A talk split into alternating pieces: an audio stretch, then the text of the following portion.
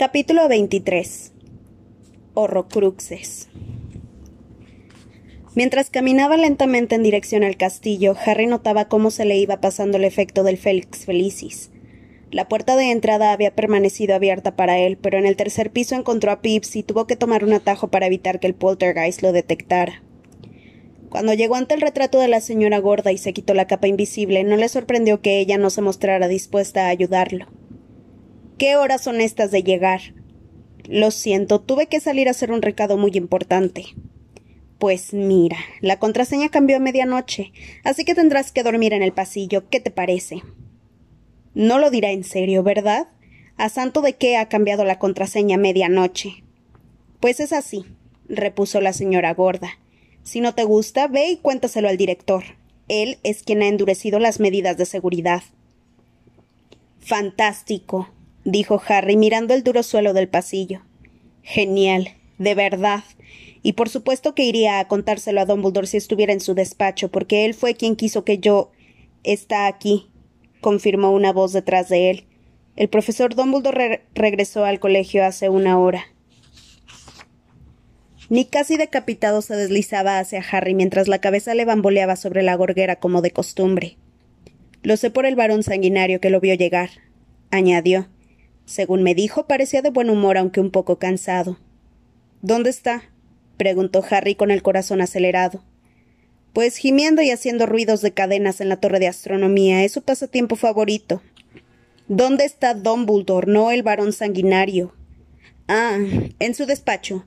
Por lo que dijo el varón, creo que tenía unos asuntos que atender antes de acostarse. Sí, ya lo creo, dijo Harry emocionado ante la perspectiva de contarle al director que había conseguido el bendito recuerdo. Se dio la vuelta y salió a todo correr, ignorando a la señora gorda que le gritó Vuelve. Está bien, era mentira. Me ha enojado que me despertaras. La contraseña sigue siendo lombriz intestinal. Pero Harry ya corría por el pasillo y pocos minutos más tarde decía bombas de chicloso ante la gárgola de Dumbledore, que se apartó y dejó que se montara en la escalera de caracol. Adelante, dijo el director cuando Harry llamó a la puerta. Su voz transmitía agotamiento. Harry entró en el despacho que estaba igual que siempre, aunque con un cielo negro y salpicado de estrellas detrás de las ventanas. Caramba, Harry, se sorprendió Dumbledore. ¿A qué debo el honor de esta tardía visita? Lo tengo, señor. Tengo el recuerdo de Slughorn. Sacó la botellita de cristal y se la mostró al anciano profesor, que por un instante se quedó atónito, pero enseguida esbozó una sonrisa de oreja a oreja. Qué gran noticia, Harry. Te felicito, muchacho. Sabía que lo lograrías. Y olvidándose de la hora que era, el director de Hogwarts bordeó su escritorio, tomó la botellita con la mano ilesa y fue derecho hacia el armario donde guardaba el pensadero. Por fin podremos verlo. Se regocijó mientras colocaba la vasija de piedra encima de su mesa y vaciaba en ella el contenido de la botella. Rápido, Harry. El muchacho, obediente, se inclinó sobre el pensadero y notó cómo los pies se le separaban del suelo. Una vez más se precipitó en la oscuridad y aterrizó en el despacho de Horace Lockhorn muchos años atrás. Allí estaba Slughorn mucho más joven, con su tupido y brillante cabello rubio obscuro y bigote rojizo, sentado en el cómodo sillón de orejas, con los pies apoyados en un puff de terciopelo y una copita de vino en una mano mientras con la otra rebuscaba en una caja de piña confitada. Lo rodeaban media docena de adolescentes, también sentados, entre los cuales se hallaba Tom Riddle, en uno de cuyos dedos relucía el anillo de oro con la piedra negra de Sorbolo. Dumbledore aterrizó junto a Harry en el preciso instante en que Riddle preguntaba ¿Es cierto que la profesora Mary Todd se, se retira, señor? Ay, Tom, aunque lo supiera no podría decírtelo, contestó Slughorn e hizo un gesto reprobatorio con el dedo índice, aunque al mismo tiempo le guiñó un ojo. Desde luego me gustaría saber de dónde obtienes la información, chico. Estás más enterado que la mitad del profesorado, te lo aseguro. Riddle sonrió y los otros muchachos rieron y le lanzaron miradas de admiración. Claro, con tu asombrosa habilidad para saber cosas que no deberías saber y con tus meticulosos halagos a la gente importante. Por cierto, gracias por la piña. Has acertado, es mi golosina favorita. Varios alumnos rieron disimuladamente. No me extrañaría nada que dentro de veinte años fueras ministro de magia, o más bien quince si sigues enviándome piña. Tengo excelentes contactos en el ministerio. Tom Riddle se limitó a sonreír de nuevo mientras sus compañeros reían otra vez. Pese a que Riddle no era el mayor del grupo, Harry se fijó en que los demás lo miraban como si fuera el líder. Hmm. No creo que sirva para la política, señor, dijo cuando las risitas cesaron. Para empezar, no tengo los orígenes adecuados. Un par de muchachos se lanzaron miradas de complicidad. Al parecer daban por sentado, o al menos creían, que el cabecillo de su grupo tenía un antepasado famoso, y por eso interpretaban las palabras de Riddle como un chiste. No digas tonterías, dijo Slughorn con brío. Está más claro que el agua que procedes de una estirpe de magos decente. De lo contrario, no tendrías esas habilidades. No, Tom, tú llegarás lejos, y nunca me he equivocado con ningún alumno. El pequeño reloj dorado que había encima de la mesa dio las once, y el profesor se volvió para mirarlo. Madre mía, ya es tan tarde. Será mejor que se marchen, chicos, o tendremos problemas. Lestrange, si no me entregas tu redacción mañana, no me quedará más remedio que castigarte. Y lo mismo te digo a ti, Avery. Los muchachos salieron uno a uno de la habitación. Slughorn se levantó con dificultad del sillón y llevó su copa ya vacía a la mesa. Entonces notó que algo se movía detrás de él y se giró. Riddle seguía allí plantado. Date prisa, Tom. No conviene que te sorprendan levantado a estas horas, porque además eres prefecto. Quería preguntarle una cosa, señor. Pregunta lo que quieras, muchacho. ¿Sabe usted algo acerca de los horrocruxes, señor? Slughorn lo miró con fijeza mientras distraídamente acariciaba con sus gruesos dedos el pie de la copa de vino. Es para un trabajo de defensa contra las artes obscuras, ¿no? Pero Harry advirtió que Slughorn sabía muy bien que aquella cuestión no tenía nada que ver con un trabajo escolar. No exactamente, señor, respondió Riddle. Encontré ese término mientras leía y no lo entendí del todo. Sí, claro. Es que no creo que sea fácil hallar en Hogwarts ningún libro que ofrezca detalles sobre los Horrocruxes, Tom. Eso es magia muy, pero que muy obscura, explicó Slughorn. Pero estoy seguro de que usted sabe todo lo que hay que saber de ellos, ¿verdad, señor? Sin duda alguna, un mago como usted. Disculpe, si no puede contarme nada, es evidente que. Mm, en fin, estaba convencido de que si alguien podría hablarme de ellos, ese era usted, y por eso se me ocurrió preguntárselo. Harry se admiró de la habilidad de Riddle. El titubeo, el tono despreocupado, el prudente halago, todo en la dosis adecuada. Harry tenía la suficiente experiencia en sonsacar información a sujetos reacios para reconocer a un maestro en acción. Además, Riddle daba mucha importancia a la información que pretendía obtener. Quizá llevara semanas preparando este momento.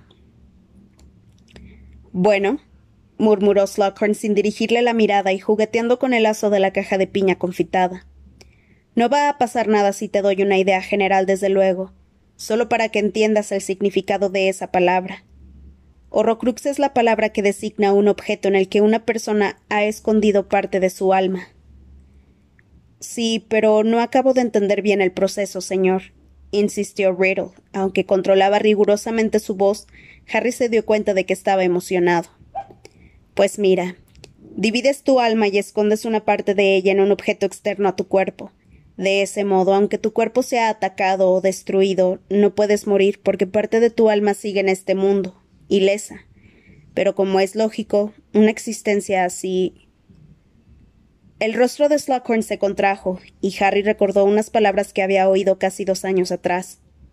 Fui arrancado del cuerpo, quedé convertido en algo que era menos que espíritu, menos que el más sutil, sutil de los fantasmas, y sin embargo, seguía vivo. Pocos la desearían, Tom, muy pocos. Sería preferible la muerte, pero Riddle no quedó satisfecho. Su expresión era de avidez. Ya no podía seguir ocultando sus vehementes ansias. ¿Qué hay que hacer para dividir el alma, señor? Verás, dijo Slughorn incómodo. Has de tener en cuenta que el alma debe permanecer intacta y entera. Dividirla es una violación, es algo antinatural. Sí, pero ¿cómo se hace? Mediante un acto maligno, el acto maligno por excelencia. Matar. Cuando uno mata, el alma se desgarra. El mago que pretende crear un horrocrux aprovecha esa rotura y encierra la parte desgarrada. ¿La encierra? ¿Pero cómo? Hay un hechizo, pero no me preguntes cuál es porque no lo sé. Sucker negó con la cabeza. Parecía un elefante viejo acosado por una nube de mosquitos. ¿Acaso tengo aspecto de haberlo intentado? ¿Tengo aspecto de asesino? No, señor, por supuesto que no, se apresuró a decir Riddle. Lo siento, no era mi intención ofenderlo. Descuida, no me has ofendido, repuso Slughorn con brusquedad. Es natural sentir curiosidad acerca de estas cosas. Los magos de cierta categoría siempre se han sentido atraídos por ese aspecto de la magia.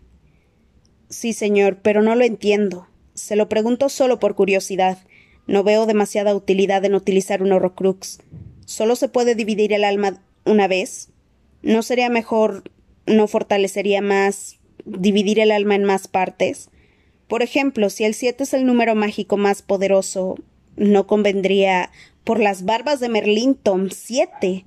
¿No es bastante grave matar a una persona? Además, dividir el alma una vez ya resulta pernicioso, pero fragmentarla en siete partes. Slughorn parecía muy preocupado y contemplaba a Riddle como si nunca se hubiera fijado bien en él. Harry comprendió que el profesor lamentaba haber entablado aquella conversación.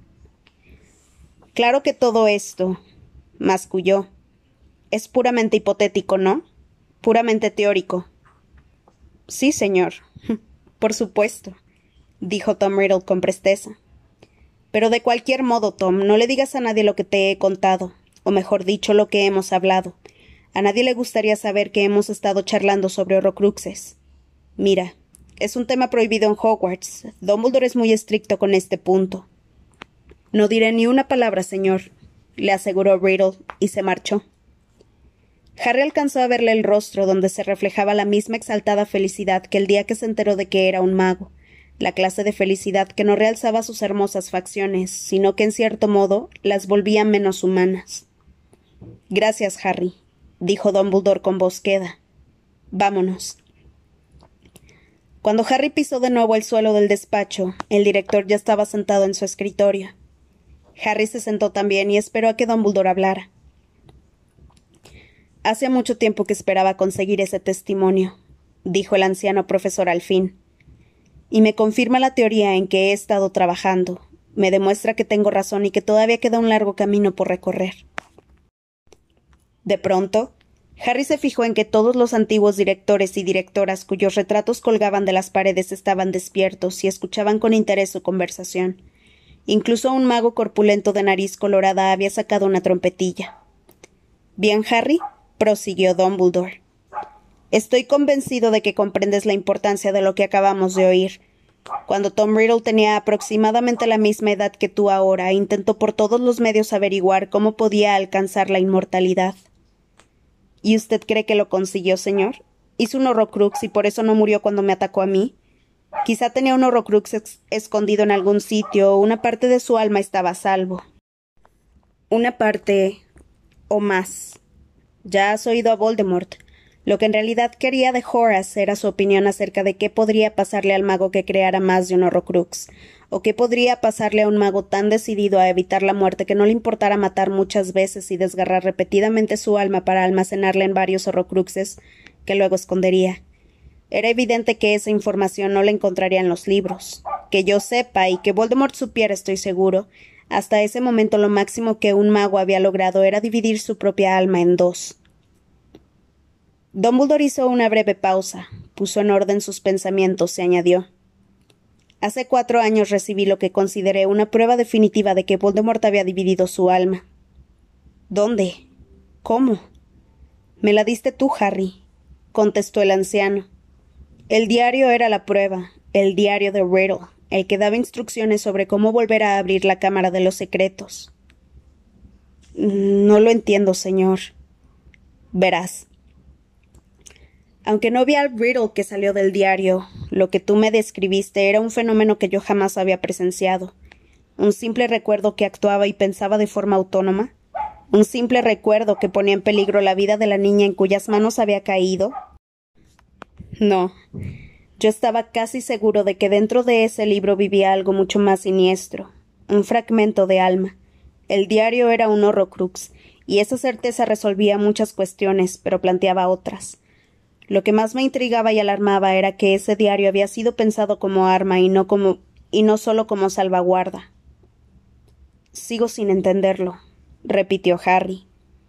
Mira. El diario funcionaba como se supone que debe hacerlo un Horrocrux, es decir, el fragmento de alma encerrado en su interior estaba a salvo y había contribuido a evitar la muerte de su propietario. Pero Riddle quería que ese diario se leyera, y deseaba que la parte de su alma encerrada en él se trasladara al cuerpo de otra persona, que la poseyera, con el fin de poner en libertad, una vez más, al monstruo de Slytherin. Quizá no quería que se desperdiciaran los esfuerzos que había hecho, opinó Harry y deseaba que la gente supiera que era el, heredero de Slytherin, porque en ese momento él no podía demostrarlo. Sí, tienes parte de razón, admitió Dumbledore. Pero no te das cuenta, Harry, de que si pretendía que el diario llegara a manos de algún futuro alumno de Hogwarts, por el medio que fuera, estaba siendo muy descuidado con el valioso fragmento de su alma escondido dentro. El propósito de un Horrocrux, como explicó el profesor Slughorn, es mantener una parte del ser oculta y a salvo no dejarla tirada por ahí para que la encuentre cualquiera y arriesgarse a que la destruyan, como de hecho ocurrió. Ese fragmento de alma en particular ya no existe. Tú te encargaste de ello. La negligencia con que Voldemort trataba a su Horrocrux me parecía muy sospechosa. Sugería que había creado o planeaba crear más Horrocruxes, y por ese motivo la pérdida del primero no resultaba tan perjudicial. Yo no quería creerlo, pero era lo único que tenía sentido. Dos años más tarde, tú me contaste que la noche en que Voldemort regresó a su cuerpo, hizo una declaración sumamente alarmante y esclarecedora a sus mortífagos. Yo que he ido más lejos que nadie en el camino hacia la inmortalidad. Eso fue lo que dijo, según tú. Más lejos que nadie. Y yo creí entender qué significaba, aunque los mortífagos no lo comprendieran. Se refería a sus horrocruxes, horrocruxes en plural. Harry, algo que supongo que no ha tenido jamás ningún otro mago. Y sin embargo encajaba. Lord Voldemort parecía haberse vuelto menos humano con el paso del tiempo, y la transformación que había experimentado solo me parecía explicable si su alma había sido mutilada hasta más allá de los límites de lo que podríamos llamar la maldad normal. Así que matando a otras personas ha logrado que sea imposible matarlo a él? preguntó Harry. Si tanto le interesaba la inmortalidad, ¿por qué no hacía una piedra filosofal o robaba una? Bueno, ya sabemos que lo intentó hace cinco años, le recordó Dumbledore. Pero a mi entender, hay varias razones por las que una piedra filosofal debía de atraerlo menos que los horrocruxes.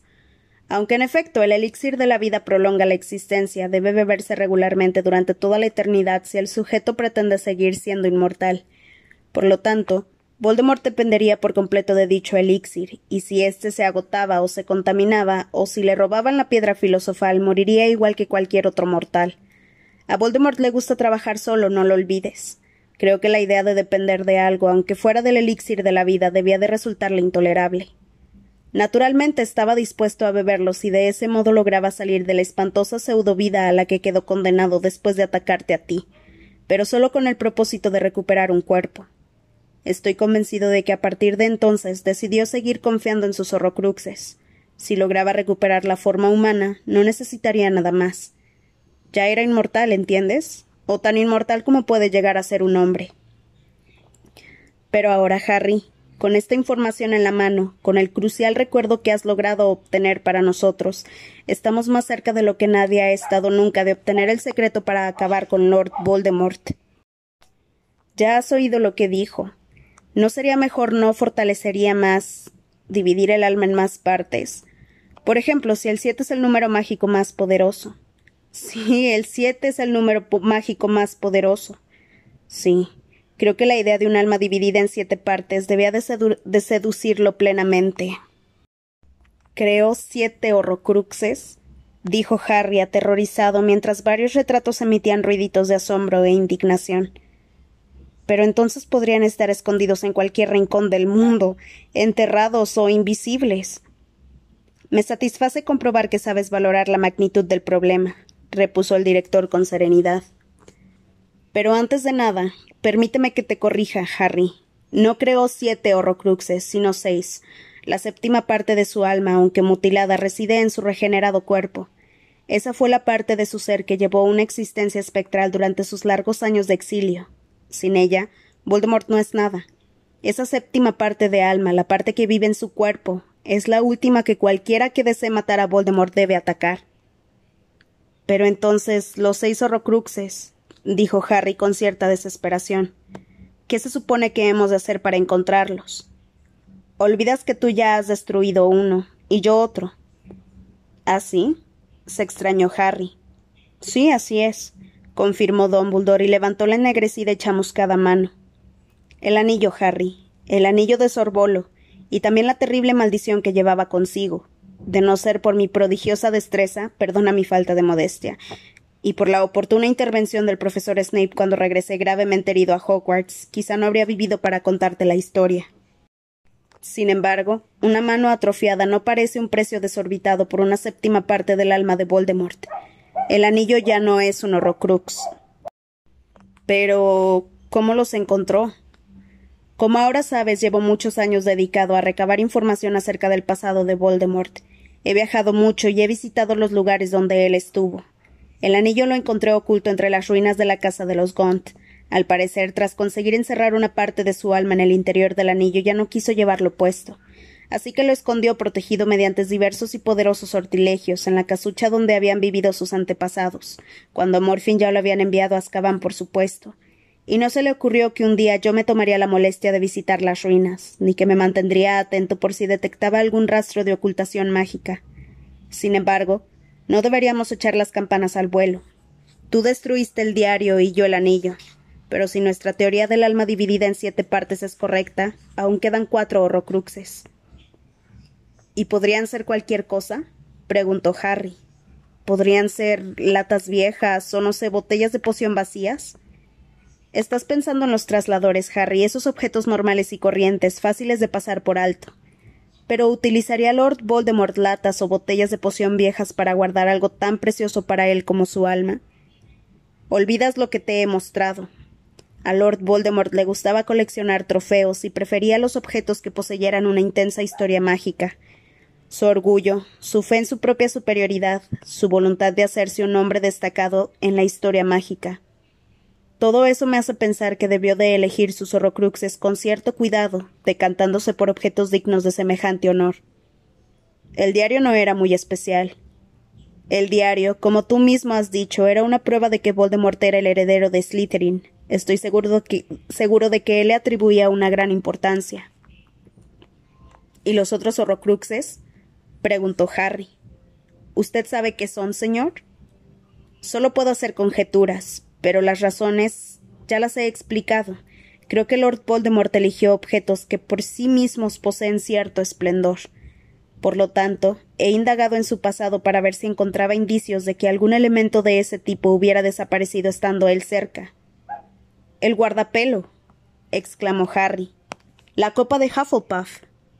Sí, dijo Dumbledore sonriente.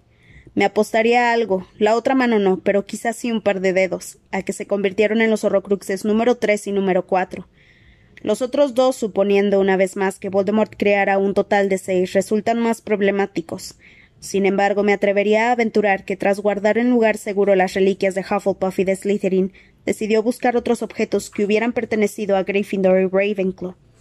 No me cabe duda de que las pertenencias de los cuatro fundadores ejercían un poderoso atractivo para la imaginación de Voldemort. Aunque no puedo garantizar que haya encontrado algo de Ravenclaw, tengo la seguridad de que la única reliquia conocida de Gryffindor permanece a buen recaudo. Dumbledore señaló con sus renegridos dedos la pared a su espalda, donde una espada con rubíes incrustados reposaba en una urna de cristal. ¿Cree que por eso Voldemort quería regresar a Hogwarts, señor? ¿Para buscar algo que hubiera pertenecido a los otros fundadores? Eso es exactamente lo que creo, confirmó Dumbledore. Pero por desgracia, ese convencimiento no nos permite progresar mucho, porque él se marchó del castillo sin haber podido registrarlo, o al menos eso creo. Así pues, me veo obligado a pensar que nunca vio cumplida su ambición de recoger un objeto de cada uno de los cuatro fundadores de Hogwarts. Tenía dos, eso sí, hasta es posible que encontrara tres. De momento eso es todo. Pero aunque hubiera logrado hacerse con algo de Ravenclaw o de Gryffindor, aún quedaría un sexto Horrocrux, dijo Harry contando con los dedos.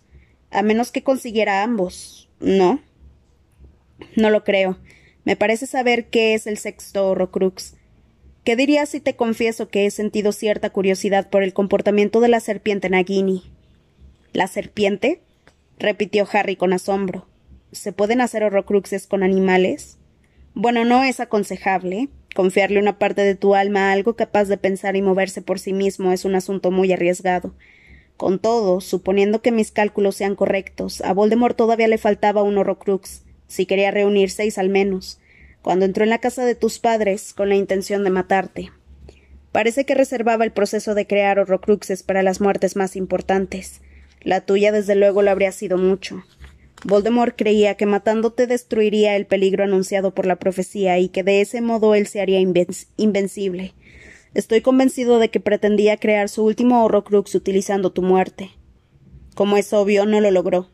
Sin embargo, tras un intervalo de varios años utilizó a Nagini para matar a un anciano muggle y quizá entonces se le ocurrió convertir a la serpiente en su último horrocrux. Nagini subraya a su relación con Slytherin y eso realza el halo de misterio de Lord Voldemort.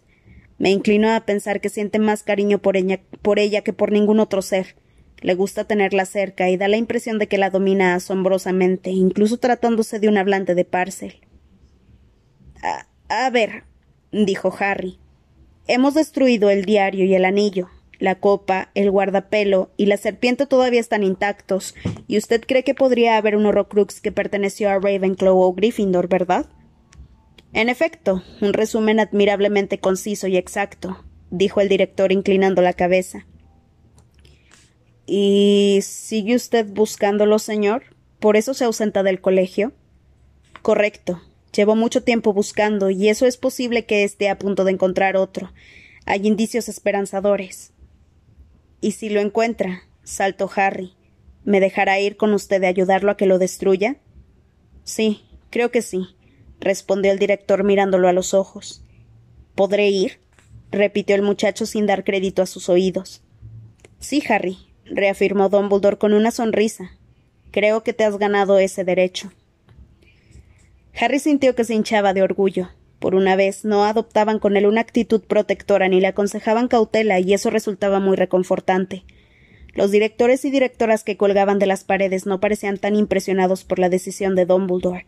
Algunos menearon la cabeza, y Phineas Nigelus soltó un resoplido de desaprobación.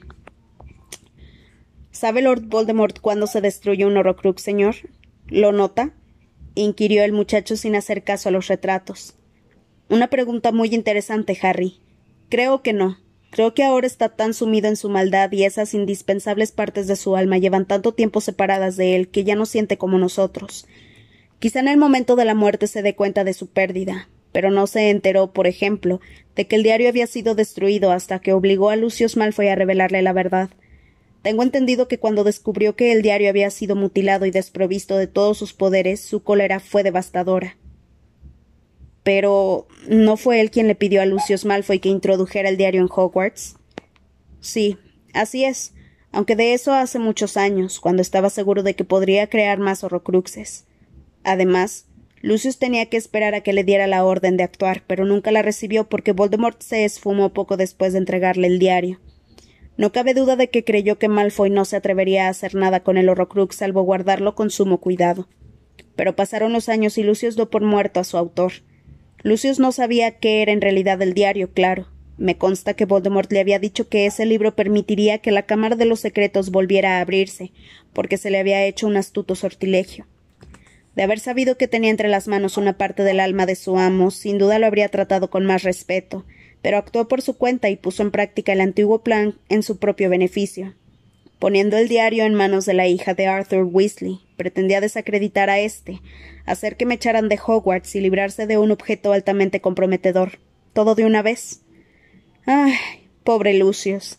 Entre la furia de Voldemort al enterarse de que había utilizado el Horrocrux para lograr sus propios fines, dando lugar a que se destruyera, y el fracaso en el ministerio del año pasado, no me sorprendería que ahora Lucius se alegrara de estar a salvo en Azkaban, aunque no lo reconozca. Y si todos esos horrocruxes se destruyeran, ¿Se podría matar a Voldemort? preguntó Harry tras un momento de reflexión. Mm, sí, creo que sí. Sin sus horrocruxes, Voldemort será un hombre mortal con el alma deteriorada y menoscabada. Pero no olvides que aunque su alma esté dañada y no pueda recomponerse, su mente y sus poderes mágicos permanecen intactos. Harán falta un poder y una habilidad excepcionales para matar a un mago como él, incluso sin los horrocruxes. Pero yo no tengo un poder ni una habilidad excepcional, arguyó Harry. Sí los tienes, replicó Dumbledore con firmeza. Tienes un poder que Voldemort nunca ha tenido. Tú puedes. Ya lo sé, saltó Harry impaciente. Yo puedo amar. Y se contuvo a añadir. Qué gran ayuda. Exacto, Harry, tú tienes el poder de amar, dijo Dumbledore y dio la impresión de que sabía muy bien qué había estado a punto de decir Harry. Y eso, teniendo en cuenta todo lo que te ha pasado, es algo grandioso y extraordinario. Todavía eres demasiado joven para entender lo excepcional que eres. Entonces, cuando la profecía dice que yo tendré un poder que el señor tenebroso no conoce, ¿se refiere solo al amor? preguntó Harry un poco decepcionado. En efecto, solo al amor. Pero no olvides nunca que la predicción de la profecía solo tiene valor porque Voldemort se lo concedió. Ya te lo expliqué a finales del curso pasado. Voldemort te señaló a ti como la persona que mayor peligro podía entrañar para él, y al hacerlo te convirtió efectivamente en la persona que mayor peligro entrañaría para él. En realidad viene a ser lo mismo. No, no lo es, discrepó Dumbledore y su tono empezaba a mostrar impaciencia. Señalando a Harry con su negra y marchita mano, añadió Das demasiado valor a la profecía. Pero si. Pero usted me dijo qué significa. Si Voldemort no hubiera oído hablar de la profecía, ¿se habría cumplido esta? ¿Habría significado algo? Claro que no. ¿Acaso crees que todas las profecías de la sala de las profecías se han cumplido? Pero. insistió Harry desconcertado. Pero el año pasado usted dijo que uno de nosotros tendría que matar al otro. Harry. Harry. Te lo dije porque Voldemort cometió un grave error y dio por buenas las palabras de la profesora Triloni. Si él no hubiera matado a tu padre, ¿habría hecho surgir en ti un furioso deseo de venganza? Claro que no. Y si no hubiera obligado a tu madre a morir por ti, ¿te habría conferido una protección mágica que él no podría vencer? Claro que no. ¿Acaso no lo entiendes? El propio Voldemort creó a su peor enemigo, como hacen los tiranos. ¿Tienes idea de hasta qué punto estos temen a la gente, a la gente que someten? Todos los opresores comprenden tarde o temprano que entre sus muchas víctimas habrá al menos una que algún día se alzará contra ellos y los enfrentará. Voldemort no es ninguna excepción. Él ya estaba alerta por si aparecía alguien capaz de desafiarlo. Oyó la profecía y decidió actuar, y como consecuencia de ello no solo consiguió a la persona con más posibilidades para acabar con él, sino que le entregó unas armas excepcionales mortíferas. Pero es fundamental que entiendas esto, insistió Dumbledore y se levantó para pasearse por la habitación haciendo ondear su, relumbrante túnica. Harry nunca lo había visto tan alterado. Al intentar matarte, el propio Voldemort señaló a la extraordinaria persona que está ante mí y le proporcionó las herramientas necesarias para realizar el trabajo. Él tiene la culpa de que tú pudieras adivinar sus pensamientos, sus ambiciones, e incluso de que entiendas el lenguaje de las serpientes que él emplea para transmitir órdenes. Y sin embargo, Harry, pese a tu privilegiada comprensión del mundo de Voldemort, un don por el que cualquier mortífago mataría, nunca te han seducido las artes obscuras. Nunca. Ni siquiera por un segundo has mostrado el menor deseo de unirte a los seguidores de Voldemort.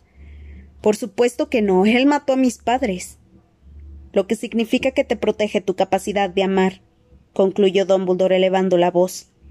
Esa es la única protección efectiva contra unas ansias de poder como las de Voldemort.